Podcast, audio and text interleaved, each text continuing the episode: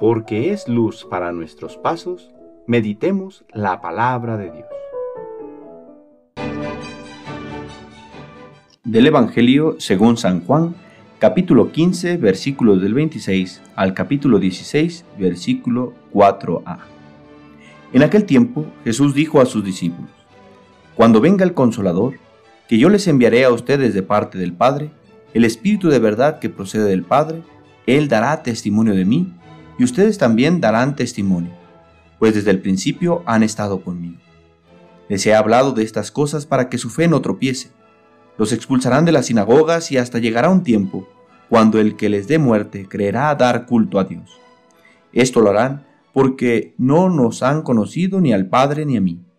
Les he hablado de estas cosas para que, cuando llegue la hora de su cumplimiento, recuerden que ya se lo había predicho yo. Palabra del Señor.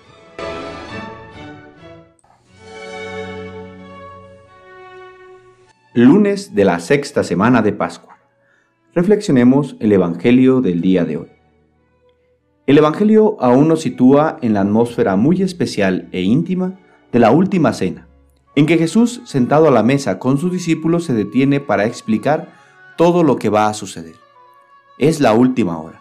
Es la última oportunidad que tiene para fortalecer la fe de sus apóstoles antes de padecer, para que cuando suceda, su fe no desfallezca. Jesús les hace una promesa, enviar al Consolador, es decir, al Espíritu Santo, quien vendrá a dar testimonio de Él e impulsará el testimonio de los apóstoles en medio del mundo. Ellos que han acompañado a Jesús desde el comienzo de su misión, serán los encargados de encender el mundo con el fuego de su amor, tarea que traerá consigo muchas pruebas, pero es imposible callar el fuego que la resurrección encendió en sus corazones y el Espíritu se ha encargado de avivar. Este mismo fuego, que fue encendido en el corazón de los apóstoles, habita en nosotros, y en unos días renovaremos su presencia en nosotros en la gran solemnidad de Pentecostés. Este Espíritu nos otorga distintos dones, que hoy nos detenemos a agradecer y renovar en nosotros el don de la fortaleza, que nos impulsa a ser fieles a Dios a pesar de la adversidad. La virtud de la fortaleza, perfeccionada por el don del Espíritu Santo, nos permite superar los obstáculos que de una manera u otra vamos a encontrar en el camino de la santidad. Pero no suprime la flaqueza propia de la naturaleza humana, el temor al peligro, el miedo al dolor y a la fatiga. El fuerte puede tener miedo, pero lo supera gracias al amor. Precisamente porque ama, el cristiano es capaz de enfrentarse a los mayores riesgos, aunque la propia sensibilidad sienta repugnancia no solo en el comienzo, sino a lo largo de todo el tiempo que dure la prueba.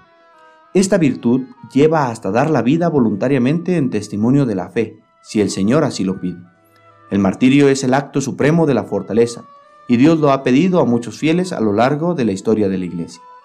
La fortaleza nos sostiene en la entrega diaria en las pequeñas cosas hechas por amor a Dios.